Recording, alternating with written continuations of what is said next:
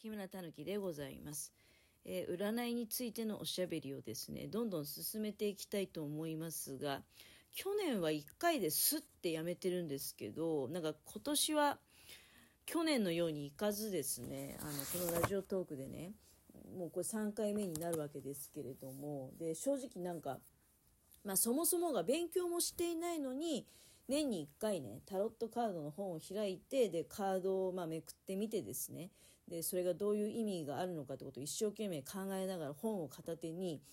まあ、ここでねおしゃべりしていこうっていう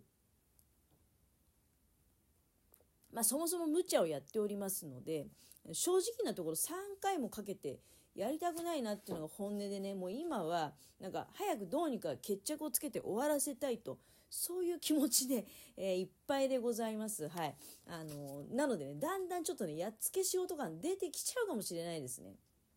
で、占いなのにやっつけ仕事ってね、ちょっとあの、あってはならないことかもしれないんだけど、いや私、プロってわけじゃないのでね。で、あちょっとね、事前にあのお知らせしておきたいんですけども、私はまあ、勉強もしておりませんし、だからそのタロットカードの正位置とか逆位置っていうのは全く考えたことはございません。カードの意味そのものだけをね、あの、この本から参考にさせていただいていると。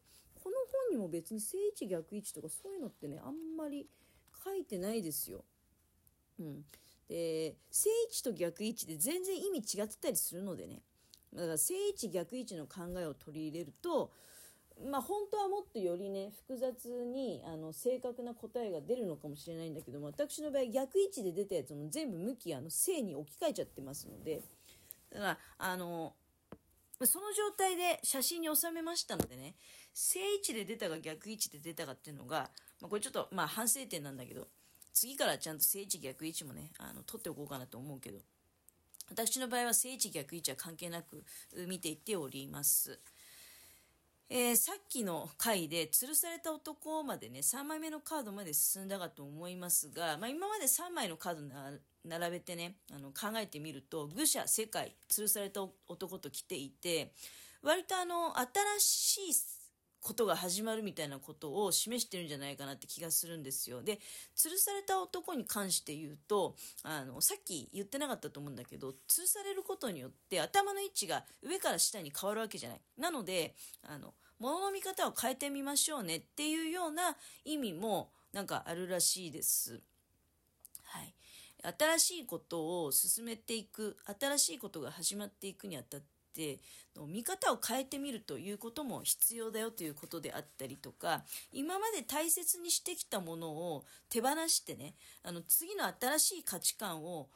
手にしていかなければあの新しい方に進んでいけないんじゃないみたいなことも表しているのかなと思います。はい、で4番目のカードをご紹介いたしますが4番目のカードはね忍者が出ております。忍者っ、まあ、あの、千人みたいな感じなんだけどね。えー、もうかなり、あれですよ。おじいちゃんが書かれてますよ。千人みたいな人が。で、その人がですね、なんか荒れ果てた大地の上に立っており、で、片方には杖をついていて、だから杖がないともうあの立っていられないみたいなね、杖が必要だというような状況なんですが、もう片方には非常に明るい光を放つランプを持っており、そのランプを持って、えー、下の方をね、眺めていると、うん、進むべきところを見てるって感じなんですかね。で、まあ、愚者とは、ですからもう、あの、正反対なんですよ。最初に出てきた、1枚目に出てきた愚者とは正反対のカードでですね、暗闇の中で老人が、あの、ただその、自分の手にはね、光を持っていると。はい。そう言われてみればね、愚者も、あの、まあ、棒をね、杖っていうことで使ってるんじゃなくて、小荷物をこう結びつけて、で、それを手に持っているんだよね。で、忍者の方っていうのは、もうそれはもう杖になっていて、まあ、荷物とかも何も持ってないですね。ただの杖、棒をついているっていう感じ。はい。だけど、この手に持ってるランプっていうのがね、ランプってなんかあの知性の象徴らしいんですけど、まあだから知性はもうあるっていうことなんですよね。知性をもってして暗闇をなんか照らしていくみたいな。うん。そんな感じですね。はい。忍耐とかね、懸命っていうのがテーマらしいんですけど、まあ、忍耐、うん、非常になんか孤独な感じも受け取れるようなカードですよね。まあ、ちょっと本のね、内容をそのまま読ませていただきますと、えー、一人きりの時間を過ごしたいという願望であったりとか、あとは青年期から中年期に移行する時のように、認識の変化を象徴している。人生はいつまでも同じままではなく若さは永遠ではない。このことが理解できれば心の平安がもたらされると。忍者は英知と忍耐を授け人生の新たな見方を与えてくれます。人生の儚さを思えばそれはとても大事なことですと。そうだね。まあこれ今ちょっとほとんど本の内容を読ませていただきましたけどいつまでも若いわけでもないしあなたの手にはもうランプがあるじゃないと知恵がね、うん、今まであの培ってきた、うん、知識があるからそれを使ってあのまあ進みなさいというようなことなのかなという気がいたします。まあ、最初のだから始まりのカードと違ってねこの中央に配置されたカードっていうのは忍者っていうのが、うん、まああの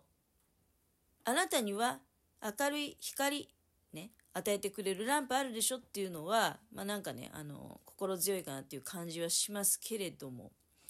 うん、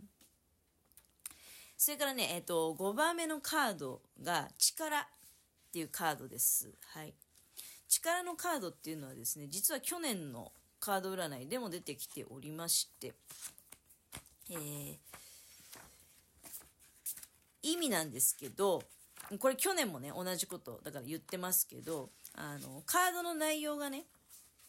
ライオンと女性が出てきていて、で、ライオンのもう口がパクって開いてるんだけど、それを女性がさりげなく上から口がパクパクしないように押さえつけているというねあのそういう絵なんですよ。これってあの、まあ、力っていうことなんだけど女性は内面の力。でライオンは外面的な力ね、まあ、見たからに強そうじゃないですか。でそのまあ両方の力をバランスよくねあの持っておきなさいよみたいなそういうね意味合いのカードなんですよ。はい。まあ確かにこれもねあの常に大事なことだなって思いますよね。今の世の中必要なことじゃないですかバランスを整えてっていうのはねであと今まであの培ってきた経験とか知恵を使ってねあのもうちょっと今大変だけれども光を照らして、はい、世の中見ていきましょうよっていうようなねことであったりとかはい。で、6番目のカードに、これすごくね、嬉しかったんですけど、あの、星のカードが出てるんですよ。星。スターね。星のカードってね、あの、まあ、この本、そのまま、えー、ちょっと今見させていただいてますけど、希望とインスピレーションっていうね、あのテーマなんだそうでございます。まあ、星そのものって、なんかあの、希望の象徴だよね。うん、そういうところありますよね。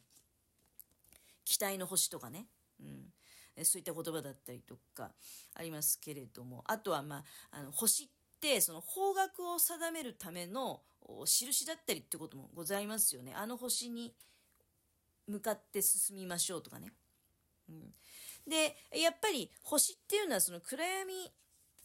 の中で、えー、光を放つっていうような意味合いもございます。はい。まあ、なので大変な時でもあの前向きな姿勢をね持っていましょうっていう星に向かって進んでいったらどうでしょうっていうようなそういうイメージございますよね。はい。いやあの星をねいつもこう胸に秘めておきたいなっていうふうに思いますけれども希望をね。はい。はい。で最後のカードがですね、えー、教皇のカードが出ております。7番目のカードね、7番目のカードっていうか、今このあの、ヘキサグラムのところに1234567ってね7枚のカード展開してるんですけどその7番目のカードが